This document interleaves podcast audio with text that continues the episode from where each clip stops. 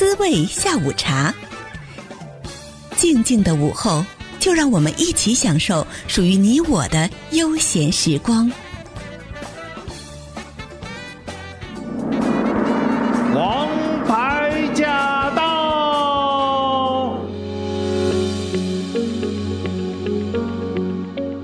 收听我们今天的王牌驾到，我是晶晶。今天我们空中的这位王牌嘉宾，我觉得他非常的特别。特别之处并不是说他是第一次来空中啊，他已经来了好几次了。但是这一次我请他来到空中，心情会不太一样。我觉得有一种请生命导师来空中做客的感觉哈。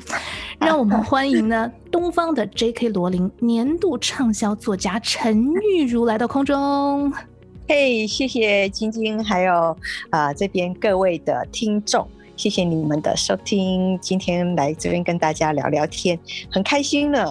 然后那个什么生命导师，你讲的真的是 让我觉得 哎，快要从上面掉下来的感觉，没有那么高高在上感觉。我就是跟大家分享这个一些经历啊、想法，就是这样子。好，今天很特别，因为每一次请玉茹来到空中的时候呢，都是来呃介绍她的新书，而且她也是一位。高产量的作家啊，疫情期间她也一点儿没闲着，她的这个书是一本接一本，而且我觉得啊，怎么比以前出的还还勤快了？出完一本，然后今年又哎，我又出了一本叫《养心》啊，《养心》卷一。对，因为一来也是疫情啦，所以呢，我在家就比较有多时间在家。然后，因为你不能去见别人啊，对不对？我连我的小孩我都不容易见到。我我我去年在家的时候，我做了很多的食物。那我我也写了这个食饮食有关的散文哦，然后慢慢集结起来。哎，我今年年底还要再 出书，所以呃，不止养心，还有这个饮食散文的部分，就是我不是在教大家。家怎么写啊？怎么做面包啊？比如说我有做台式面包、菠萝面包，这个我一定做不赢台台湾的这个真正的师傅。对，所以但是呢，我加入了一些我在我对这个面包的怀念，我的感情在里面啊，所以比较是散文，比较是。嗯，那种情绪可能是思乡的情绪，可能是新的情绪等等，是比较复杂、比较深的情绪在里面的东西。那我之前那个养心呢？养心听起来好像是什么什么心灵鸡汤的东西，其实完全不是哦。其实一点不枯燥，你打开绝对没有办法睡觉的那种啊。所以，对对对，它是它是那个奇幻小说，它还是奇幻小说，因为我一直是写奇幻小说这个开始的。那养心是奇幻小说还是？是以青少年的这个角度为写的，所以那个女主角啊，都是在这个十四五岁这样子啊。嗯，那呃呃，女主角还有她其他的角色。那养心呢是奇幻小说，但是呢跟我之前的奇幻小说不一样，这是第一集，这些第一集。那跟我之前的，我把它区分开来说，我这一集里面这个系列里面呢，我比较着重在于说。在奇幻的故事中，我穿插的呢是一个人的心理的这个疗愈的问题啊。我们每人没有人每个人都十全十美，都会有面对这个悲伤啊、嫉妒啊等等这些问题。所以养心比较，虽然是所以才会叫养心这个名字，但是其实它还是奇幻故事。对，而且呢这本书呢，啊，我特别喜欢它的设计，logo 封面。我怎么觉得很像《延禧攻略》的感觉？对呀、啊，你看我我们竭尽所能这样，而且里面还有帅哥，就是很多美女帅哥，对不对？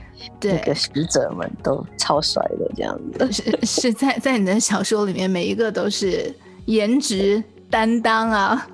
对呀、啊，嗯，而且这本养心我非常喜欢它的这个概念，它其实就是说，我们人到了经历到了人生的某一个阶段之后呢，诶，他会先去到一个养心池的地方啊，好像修复自己的身心灵。其实，诶，青少年当时看到这样的一个概念的时候，你有没有听到什么读者的反馈？小朋友是怎么样感觉的？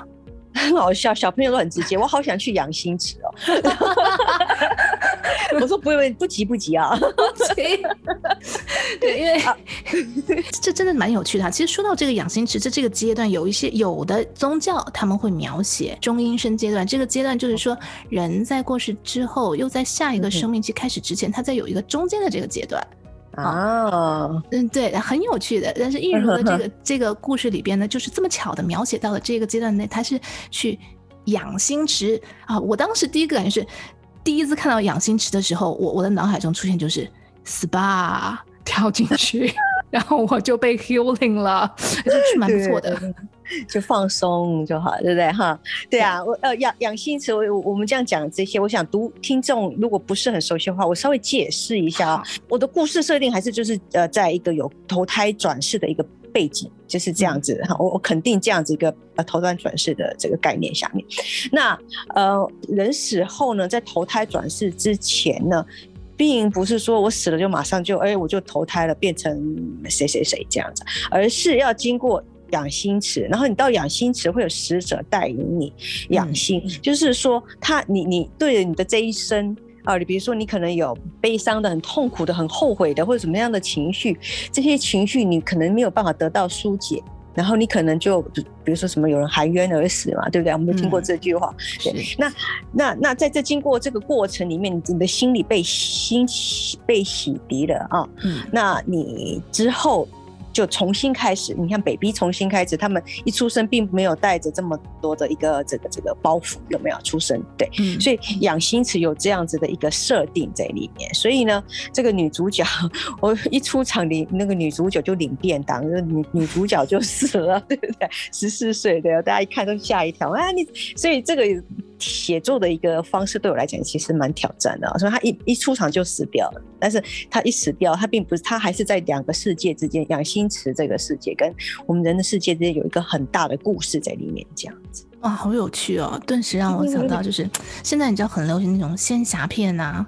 啊，对对对，其结构也是这样子的，要有一些特别的物件啊，对对对对，要两灵物，对对对的灵物，对对对。然后我就看到，哎，消失的生死诀，因为你知道最近有一部在大陆热播的仙侠剧，也叫做《千古绝尘》，同样的绝啊，就是那个玉珏，对不对？对，那个玉珏，哎，以前呢，真的就是啊，这个古文看的不多啊。知道原来珏这么有意思，它是它指的是一种玉器，是不是？还是指环形的嘛？有缺口，这这个这个字是怎么来的？有缺口，对，那个珏啊，是一个环形有缺口的玉器。嗯、那以前古代的人死的时候呢，在很古代哦，就是比如说这个有文字的之前，在之前啊，嗯呃，这一个人有玉覆面，他就会把玉器放在脸的，他有那个呃，比如说像。这个像橄榄形的那个就放在眼睛上面，三角形的玉片就放在鼻子上面，哈，以此类推，嗯、所以它就盖在这个五官上面。嗯，那耳朵呢就叫做玉珏，它就是有一个切口。那后面的人就是专家猜测，就是他要夹住这个耳朵的部分这样子啊。那你这些东西呢？嗯它就有通灵的效果啊，好，所以你这个这个人的这个精神并不是死掉就哇不见了，它就通到另外世界，类似这样。所以我取用这样子的一个典故啊，那就讲到某一个神兽啊，在上古时期呢，它就是死掉了。那这个这个天天神呢，就因为它是含冤而死的嘛，那这个天神就让。七个、六个、六个那个那个叫什么呃法法师啊，去救活他，他就用这有六个玉片。好，那其中一个就是欲绝，那这个，所以这整个故事跟这个东西其实有关，所以这听起来是不是就很奇幻，对不对？所以并不是说我整个故事都在讲怎么养，就是有怎么疗愈啊，心理治疗，不是那么枯燥的。所以它其实我这个故事就是在讲那个玉玉珏，哎，有一个欲绝不见了，然后在这个人世间不见，结果是女主角。他其实他拥有这块玉珏这样子啊，所以这个是玉珏的来源。然后后来的人呢，因为那个珏有跟诀别的诀是不是有这个同音嘛，对不对？所以呢，比如说你跟朋友，朋友要出远门去去哪个城市，以前不像现在这个手机这么容易，所以呢，他们要赶就会可能会伤感啊什么就送嘛哦，我送一块玉珏，表示啊我我们要分开了这样子的意思。绝要这样子，所以就有很多意义在里面呐、啊。哇，你看啊，这样的一个青少年读物，居然有这么这么多的这个中华文化蕴藏在在里面哈。家里有小朋友绝不能错过养心，而且其实大人也会很喜欢，因为我基本上把这本书呢，除了阅读之外呢，也是在我们家做着装饰作用，因为书皮很好看。很漂亮，对不对？这次封面做的超美的，真的。包括那个养心的字体，然后那种金铜色的那种烫烫金上去的，然后上面画了一个那个像玉包还是什么那个粽子粽粽子钱包，那真真的很像粽子钱包。你是不是有一个真的实物版啊？有啊，我自己后来我自己本来就有人曾经做给我一个，然后后来我弄出来，就我有那个 那个读者的妈妈就做了什么四五个送来美国给我，他就是这这这种东西做起来真的很可爱，它就像粽子形状，然后有个拉链在上面，那你真的可以当钱包的。那那个女主角的这个玉珏啊，我们刚刚讲到这个玉珏就是放在这个钱包里面的，所以她但是她并不知道这个玉珏其实那么宝贝。那那个呃我。刚刚我们稍微有提一下，有灵物。刚刚说那个仙侠片都会有这种灵物的东西。对对对。对，那这边每一个人呢，进去养心呢，养心池呢，他不像我们现代人，就是去个心理医生聊聊天就好。他们那个聊天啊，他们这个会养心呢，会有可以养到灵物。那这个灵物就让你有点像有灵力这样，有法力这样的啊，所以就很有意很有意思。那你就可以做一些不同的事情，让你的能力增加。比如说，你可以走走入你的亲人的梦里，跟他们跟你的奶奶聊天之类的哦。那，所以就修灵物。那这个女主角修到的灵物就是这个粽子钱包，那里面就是有那个玉珏啊，所以啊就很好玩的。我觉得念起读起来是蛮有意思的，真的。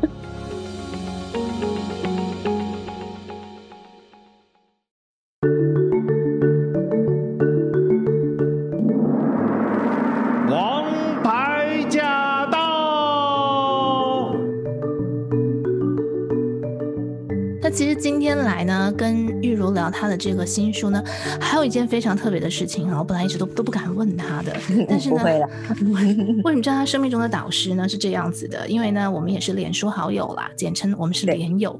好，然后呢，那脸友玉如呢，就经常她就非常她的更新非常的快哈，每天都有各种各样的照片啊、文字啊，而且都是都是图文并茂啊，非常详细啊，她去哪里玩啦、啊，去哪里什么。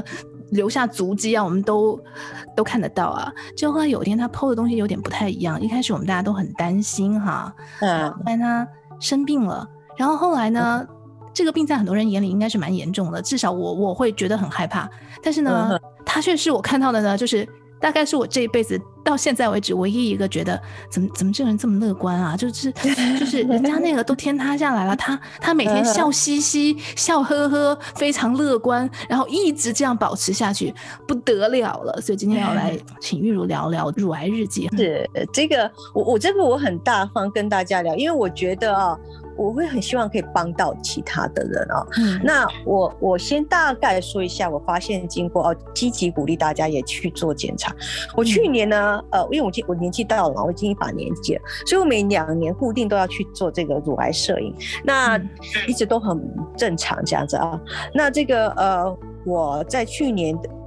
八月的时候呢，这个呃医院也通知我要再去做检查。可是你知道去年美国疫情不是很严重嘛，对不对？所以我们就这种你非去不可医院，我们都尽量不要去，更何况这种检查而已的小事情，对不对？嗯。所以我就一直拖拖拖拖拖到十二月底的时候，嗯。然后我先生就说你还是去，好就去做检查。那我就去，我们就知道一下安心没事就好。结果我一做检查，后来就发现就是乳癌了啊。那。嗯这当然中中间有一个那个呢，就是那我就不讲详细的，你可以有兴趣的人可以去加我的脸书，然后去看乳癌日记。那所以我很。一直就跟大家讲，就是说，如果你到了那个年纪，医生建议你要去做检查啊、哦，那就就去做，真的就我们就做个安心好了。我并不是说我我觉得大家一定都是平平安安、健健康康，我也祝大家平平安安、健健康康。但是我们就是做个安心，好不好？嗯、那我那时候就是检查出来我就是乳癌，那乳癌当然就是后面就很多的很多的这个这个，他他们就一道一道来，然后他一定不会一开始就叫你做。呃，一二三，这四五六七八，这这些通通的这个治疗，一定都是先从这样子开始，然后呃开了一个刀，看检查出来怎么样，再往下，再往下。所以呢，我就是开始写乳癌日记哦，然后我就详细写，比如说我今天做呃去检查到哪一个结果是怎么样哈，然后呃开了刀啊，然后到最后最后最后就是五月二十一号的时候，我做了乳房切除，我两边的乳房都做了切除了啊。那刚刚晶晶说。说我很乐观啊，什么呃，我觉得任何任何这个经历乳癌的人都会经历过那种很彷徨、害怕，嗯、然后一定会吓一跳啊！这种东西怎么可能？大家又不是说拿到奖券，对不对？嗯、这个是很大的很大的冲击，对，所以都是有经过这样子，但是呃，我都要经过很多的这个，就是可能这样也可以叫养心啦，就是说这个中间的这个过程，这样自己在思考，而且写作来讲也是有个这个帮助。第一个，我当我写下这些乳癌日记的时候呢，我。因为我年纪大了，可能忘失了，我就记不得我到底哪一天做了哪一项检查，结果怎么样，我就觉得把它记录下来是好的。第二个，我觉得在书写的过程中呢，让我比较舒压，我可以比较去思考，就是说我在这些跟自己的对话嘛，你书写等一下跟自己对话，然后你就会想到，对，我应该这样想，我应该这样想，或者说我不不应该再这样想之类的啊。第三个，我后来就把它公布在这个脸书上面，因为我就像我刚刚讲，我蛮希望大家看了以后会有警惕。然后呢，因为好像现在不是说什么每八个女生就有一个人会有乳癌啊之类，就是说那个那个数值很高啊。嗯，所以呢，呃，有些人就告诉我说，呃，我本来都不敢去，不想去做乳癌那个摄影检查。我看听了你的话，我就去做检查，甚至我已经有收到，目前我收到三个。哦，嗯，朋友或读者告诉我说，我看了你的乳癌日记，我去做检查，然后我这个得到早期，我发现是早期的这个癌症，嗯，啊，然后他们就特地写来跟我说谢谢，他们觉得我好像救了他这样子，因为他早期治疗了嘛，哦，嗯，当然我。哎，我是觉得很伤心啊，觉得啊，怎么好朋友也这样子，但是也同一方面觉得说，哎，能够赶快做到治疗是好的，所以我觉得有一个人受益了，我都觉得很高兴了，对不对？我写了这些这样子，对，所以如果可以的话，就像今天你讲的，我觉我觉得我很乐意跟大家分享，好，有人有什么心情。上的我没有，我不是医生，我当然没有办法做医疗上的分享，但是嗯，愿意做心情上的分享。对，养心嘛，我觉得今天我们这一期节目的主题就是帮助大家养心，而且，就我我看你写的乳那个乳癌日记的时候，让我感觉到一个，嗯、就是除了乐观之余，哈，怎么说呢？有一种很难用言语去表达的，嗯，这、就是一个你是一个非常非常。闪闪发光的灵魂，我已经词穷了。对，应该应该是说我很我会去正视我的这些灵魂好了，或者说正视我的问题，正视我自己的。比如说我有写我恐我害怕的地方啊，我很怕痛啊，我很详细的写出我的痛的感觉啊之类的啊。嗯，呃，我觉得很好玩。我以为我写这个东西，大家会觉得哎呀好恶心，你为什么写这种哪里痛这里痛哪里痛？可是居然很多人告诉我这部分让他们觉得。很没有帮助这样子哦，所以我也蛮惊讶，就是说大家对我的回馈这样，那我会去正视我将要面对的问题，比如说我要去开刀了，我的痛哈，我会有哪些痛？然后呢，比如说我现在乳房切除了，嗯、那呃，我乳房切除之后，我穿衣服我会是做怎么样的决定？我甚至也在我的脸书上贴出我穿，就是我平胸出门。啊，我我我接受我平胸的样子，我也可以穿义乳啦，我也可以加衬垫之类的啊。嗯，呃，但是我就是选择平胸，因为我其实是太懒了，而且我也 很不喜欢戴胸罩的感觉，我一直就不喜欢，所以我就还一一个角度来讲，反正我就还蛮高兴，就是我不用穿胸罩。嗯、那 我刚开始我还会觉得说，哎，别人会不会这样看着我啊，或者是？会盯着我，或是怎么样怎么样？后来我发现啊，有一个残酷的事实，别人关注我的，对对我的关注力没有我想象那么高。我们一般人都太觉得自己太重要，觉得全你走在路上，全世界都来看你，其实根本没有这回事啊。可可能如果是那个现在就是大长腿呀、啊、凹凸啊有致，然后面容二十八的那种一枝花，是。我有一次在网络上看到一件短裤，不仅超短，而且它里面很多破洞，在那个屁股几乎就露百分之八十出来那一种。我就开玩笑跟我老公说，我应该买这种短裤，我穿这种短裤，大家就不会注意到我胸部不见了。你老公有没有很支持？他就瞪我一眼这样子。穿衣服的这种感觉哦，也是我自己要去面对的事情，这样子。嗯，哎，其实你刚刚说到你老公啊，我反倒想问一下，嗯、他对这件事情这一个过程是什么样的态度？嗯、中间有没有做什么事情让你觉得特别的感动？有啊，他超支持我，如果做任何决定，不管我是要做什么样的手术，或者是说，呃，我我要不要再做重建？哈，就是很多人可能会，就是医生会要你考虑，就乳房里面有要要重建，重建就是让你可以，呃，再有这种凸出来的外观这样子。那后来我决定不重建，那我老公在这方面就是很支持，他并不会觉得说。我失去乳房，我就失去我这个人，这样子。他觉得健康比较重要，第一个，那他也希望我赶快恢复。那这中间来讲呢，他就是非常的，呃，就无怨无悔的，就是带我去医院啊，好陪我复健啊，然后呃手术完我不方便煮饭，吃吃理家务也都是他一手包办这样子。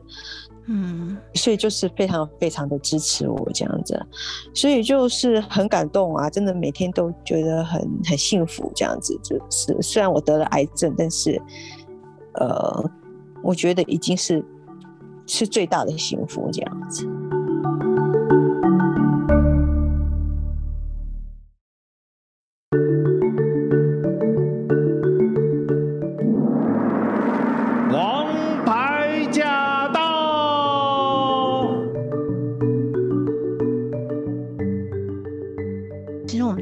看到你这样一路走过来，而且脸书网友真的很多人对你支持哎、欸，所以对呀，嗯，大家都很呃很支持，给我很多鼓励啊，这样子也是让我可以每次这样子继续走下去，就知道说很多人在爱我。有没有期间连友或者朋友或者家人做了一些很特别的事情，让你特别难忘的？在这个过程当中，难忘的，嗯，呃。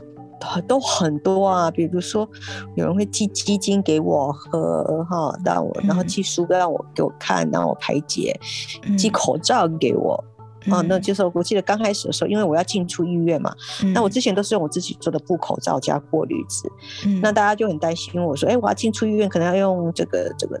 台湾制的医疗用口罩，所以呢，就就好多，我现在就好多这种口罩，然后大家就从台湾寄来啊，想办法帮我弄到啊，这样，嗯，就是大家都很很很支持我，然后也会给我打气啊之类的，对呀，嗯，所以，所以我真的就是被幸福这样包围着，哇，所以，所以你你后来对被幸福包围着，然后一路走到现在，我看到你现在其实已经恢复的非常不错了。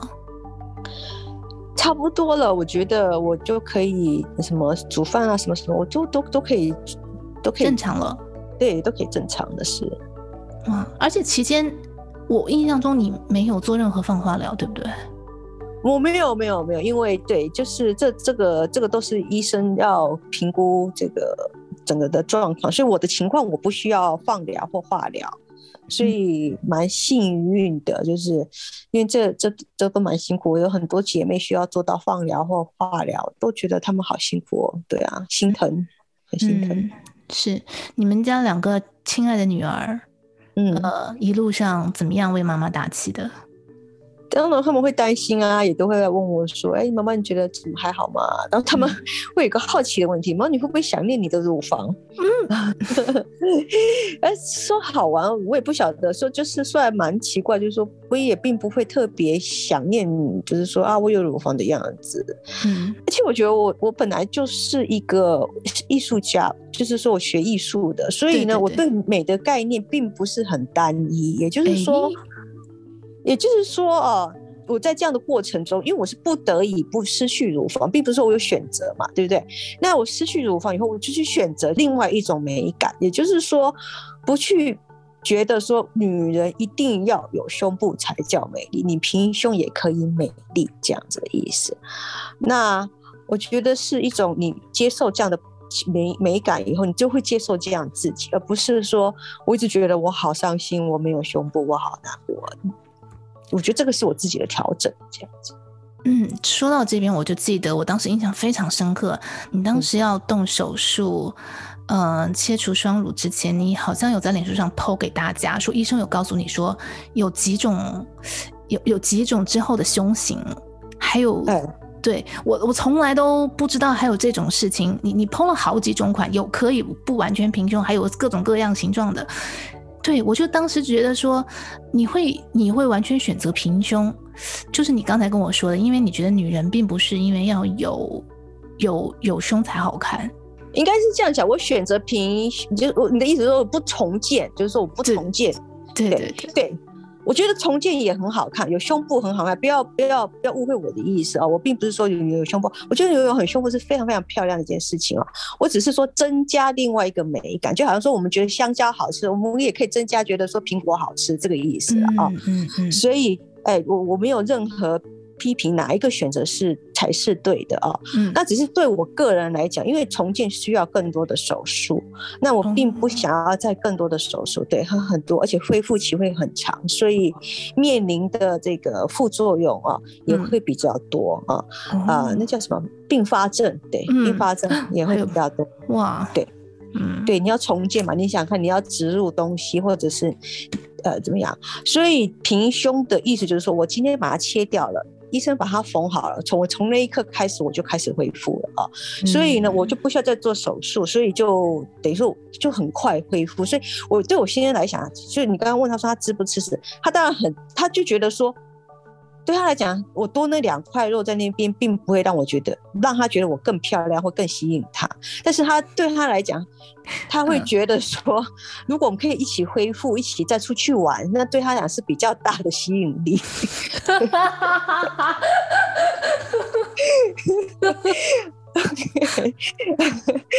然后到后来经过很多的考虑了，当然我不是因为他的选择而选择，而是说我自己其实我也觉得说，我今天我没有没有没有没有突出来，事实上我就刚刚也讲过了，我也很不喜欢穿胸罩的那种，嗯嗯，那种感觉啊，那。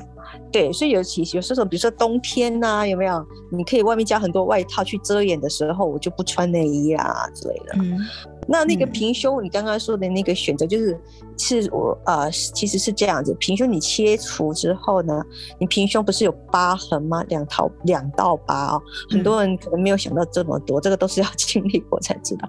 你平胸。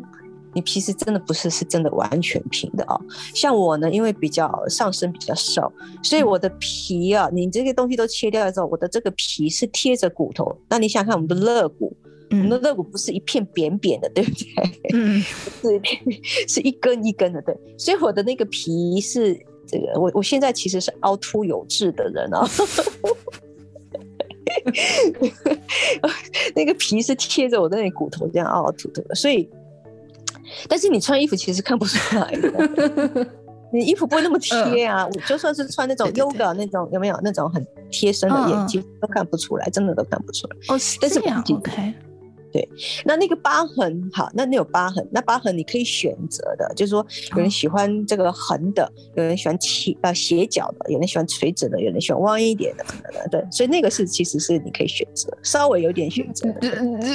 疤痕还可以选择。对，你可以选，比如说有一比较喜欢横的，就是看起来像横切过胸那样子的。那有一个是斜角的，就是说有点像，有点像 V 啦，有点像倒 V，有一点像 V 字形这样子。玉如，我想问你，那你有没有想说把这个乳癌日记的这一路，把它出成一本书？给更多的女性。有啊，我有想啊，也很多人告诉我，然后就说，哎，真的好有帮助。我也我觉得对我来讲有帮助，所以我也很希望有机会可以把这本书出出来，就是把我的心路历程啊，然后可能比如说我甚至到后来我我选择平胸的这个心路历程啊啊，或者是面对乳癌的感觉啊之类的，我觉得很多人看了应该都，哎，甚至很多人有意思，就是那种。普通朋友并完全跟乳癌没有关系，他们就很健健康康的，都会一直追着看呢、然后都会觉得说，哦，原来是这样子，这样子，这样这样子。嗯、我跟大家说，因为陈玉如的乳癌日记 跟别人那种不一样，不一样啊，对，别人那种呢，通常电视剧的套路是这样的，一个非常魅力四射、阳光正向的，然后一位女性，各种成功，各种 lucky，突然间就遇到了这个这个生病了，然后马上跌到人生谷底，三天不吃饭、不洗头、不刷牙的，泪流满面成河了。然后呢，此时突现突然出现了。爱恋他已久的一位黑马王子从角落中来，给他投怀送抱，各种安慰，最后让女神鼓起勇气打开大门走去医院治疗。一般都这种剧情啊，都很狗血啊，啊很狗血啊，不是这样的。陈玉茹绝对不是这样，所以，所以当时我在看的时候，你知道吗？我都有点惊讶。我说，哇，我还有认识这样子了不起的女性友人，我好自豪啊！我写的很真实，因为真的就是，就像我刚刚讲，第一个我要我要记录我的这个过程，第二个就是记录我的心情，我我要对我自己的对话这样，所以我觉得我写的真的是很真 很真啊，这个我没有，对我就不客气了，非常的棒，而且这种心态也让大家就是看了以后值得学习，值得借鉴，就是一种养心的过程。哎，不过我最后有个小小的疑问。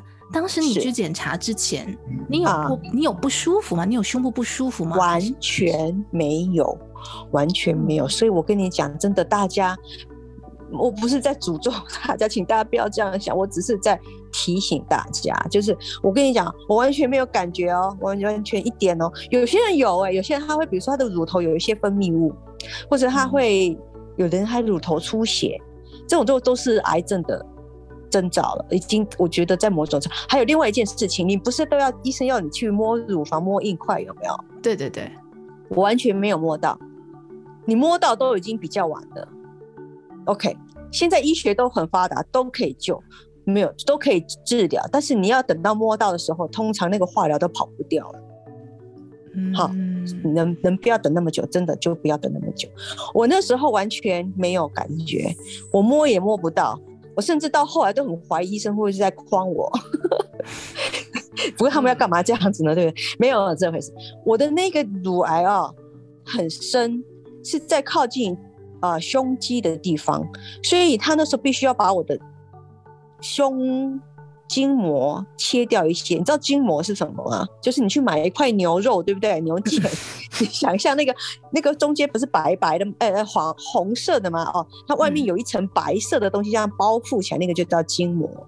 好，嗯、所以呢，哎、欸，我的我们人都有胸筋，对不对？胸肌。啊，嗯，那就是每一块肌肉外面都有一个筋膜包覆着。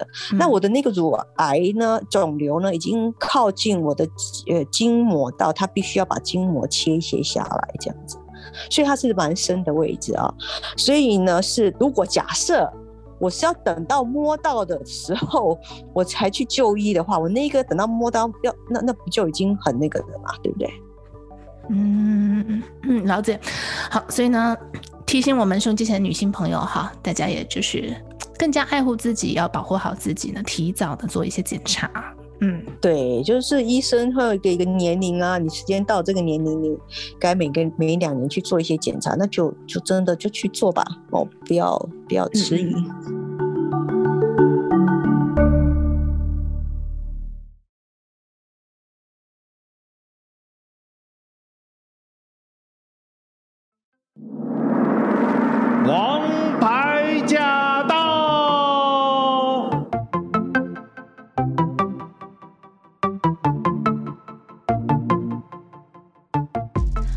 到王牌驾到，我是晶晶。今天做客我们空中的王牌嘉宾呢，是女作家陈玉茹。其实最近哦，看到玉茹的这个脸书，当然信息量非常的多。那么我也看到说，好像你的你写的故事出了有声书是吗？可以跟我们大家讲一讲这是怎么回事？是之前的那个羚羊跟呃志孝，这个是一个合集，羚羊是合集啦。那就是说我跟其他六位作者啊一起每个人出个短片。那因为这个故事的这个还好像不错，然后他们就再出第二集。第二集我的这个志孝其实是延续羚羊的故事啊，虽然说它是短片，是有一个个别的结尾，但是它其实是呃主角是相连，故事有相连这样。那这一对就是这样子，所以他们就有这个出有声书，所以每每一个故事，他每一个作者的短篇故事都有出有声书，可以可以上类似像读墨啊什么去去找一下有声书的平台去找一下这样子。嗯，是你自己念吗？还是有别人念？不不，他们都有请专人念呐、啊。对哦，OK，对，因为他们他们他们的声音比较好听。不一定专门都，因为我会有气声呐。我们就就是我觉得他们会比较不会有这种拖延的声音，这样。嗯嗯嗯，专业人士念它。其实大家只要在谷歌里面呢，去输入陈玉如，都会找到各种各样相关的讯息，无论是书啦、有声书啦、消息新闻等等。嗯，玉是是有边旁，有没有的有。在一个耳边旁的那个玉，如意的如，城就是耳东城。我们邀请玉如跟大家来分享一下，就是在哪里可以看到你的书籍，哪里可以买到你的作品，哪里可以在脸书上读到你的乳癌日记。脸书上你就输入我的名字就可以找到我了，就是陈玉如，耳东陈，玉是有没有的有，在一个另外一个耳边的那个玉啊，如果的如，如意的如，那就找这个名字，大概都会蛮快就跳出来的。那那个书的话呢，呃。嗯博客来，台湾的博客来呢，有寄海外的啊，你输入输入的名字也是我的书都会出来。他们有寄海外，那如果呢，你们不想付那么多钱，也希望赶快早点看到的话，他们都有电子书。其实我还蛮推荐电子书，因为这个书一本其实都。蛮重，然后你要请他们寄来，哎，其实他们寄也蛮快的，说实话，但是它不便宜哦，它的一本书的运费就跟一本书的费用差不多了。哇，double 了，这就是。对对对，但是你有时候你买不到，就只好这样。我也常常从那个博客来买书，但我也蛮常弄电子书，电子书不占空间啊，有人家里位置的，但是有人习惯就是纸本书，所以就看个人喜好。这个呃，这个博客来啊，什么 Momo 购物网都会有这个我的书在里面。是我们玉茹是畅销书的女作家哈，所以呢，蛮蛮容易就能够找到她的书籍的。然后我想最后一个问题就是说，接下来嗯，有什么工作安排？又在着笔哪几本书了？几本书？呃，我之前在另外有一个。奇幻系列的，我想要你再继续写下去啊！那个是仙仙灵系系列，仙灵系列呢？呃，之前我好像也是为了《桃妖法》之类的上这个，对对对对对，桃妖这这个系列都是在讲中华古物啊，从比如刚开始的诗啊、词啊、古画。啊，古画这些古画，什么什么《清明上河图》这种古画，然后再妖桃妖呢，就是讲唐三彩啊，然后呃，我再下来就是继续把它写下去，把这些也写完，然后都跟中中华古物有关系，嗯、然后呃，再过来的那一本就是饮食。散文啊、哦，我去年这个疫情之间之前，我在家里还做什么月饼 哦，你太厉害了！我然后做面包，你看啊，还有这个台湾的艾草桂、艾草艾一种艾草的这个点心，这样等等等等。那我就越做一做，就是刚刚也有提了一下，就是说这个散文的部分，它比较是散文叙述啊，不是食谱。哦，没有教你怎么做，对，因为这些东西其实上网找都可以找到专业人士的做法啊。但是我写的是比较可能跟我妈妈的回忆对对话啊，跟我家人的啊回忆等等，家乡的回忆啊，台湾面包的回忆等等。那这些东西是个人的，就是很。跟自己跟自己对话是外面没有的啊，食谱上看不到的，对。所以这个是今年十一月会出来。这本书好像那小孩子都喜欢看我的奇幻小说，大人们就很喜欢，尤其那些妈妈们就非常非常期待我的饮食散文。哇，十一月就今年十一月就推出了吗？是，对对对，我们就已经在这个着手封面啊，好书名啊等等这些。转眼之间，我这是上一本养心才刚刚宣传完，下一本已经 on the way，太厉害了吧？因为没有办法，就是工作也算是工作，还好是我喜欢的工作，对，就是持续做下去。那倒是好。最最后还有一个问题哈，刚忘记问你了，嗯。呃可不可以给我们的听众朋友来推荐一个可以养心的活动或者是运动？运动啊，其实我觉得任何运动哦，只要你保持这个体态，呃，身体的这个你的心脏在跳动，然后你伸展。我觉得任何体运动都很好。我很喜欢走路，我自己很喜欢走路。然后你看，看哦，看院子。你在美国来讲啊，你一边看着这些院子，对我来讲其实是非常非常疗愈的啊。嗯，那嗯，其他的。静态的活动的话呢，呃，我个人很推荐阅读了，所以当然不是说只有我的书，就任何书籍，我觉得你在里面可以得到的东西是很很很深远的啊，尤其如果可以刚好触及到你心里的这种书籍。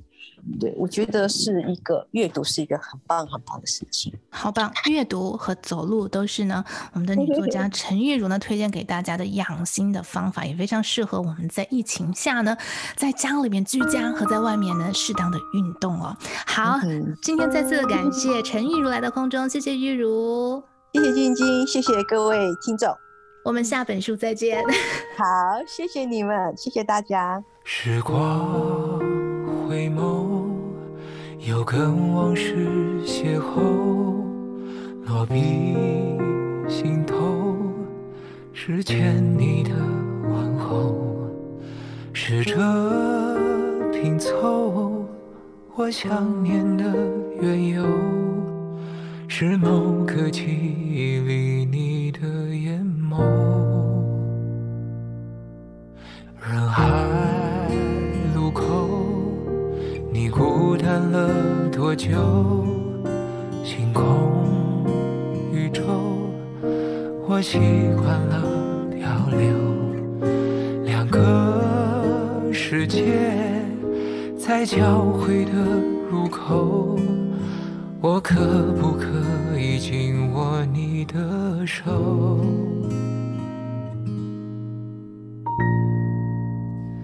今天能否约定，一字一句说给你听，想回答的回答的问题，是茫茫人海转身回到熟悉的场景，是我在为你而充实的光阴。今天能否感应，这满天星辰都证明，我想找回，想找回是你。那守在梦的起点为我刻下的记忆，是你的勇气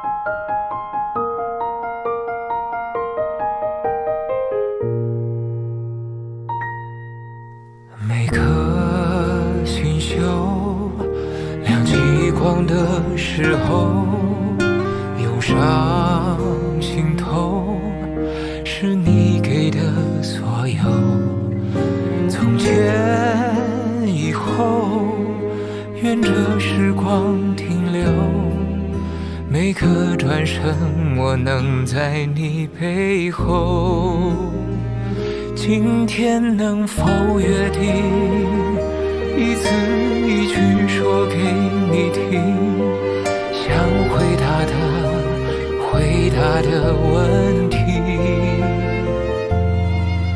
是茫茫人海转身回到熟悉的场景，是我在为你。而充实的光阴，今天能否感应？这满天星辰都证明，我想找回，想找回是你。那守在梦的起点为我刻下的记忆，是你的勇气。让我想要。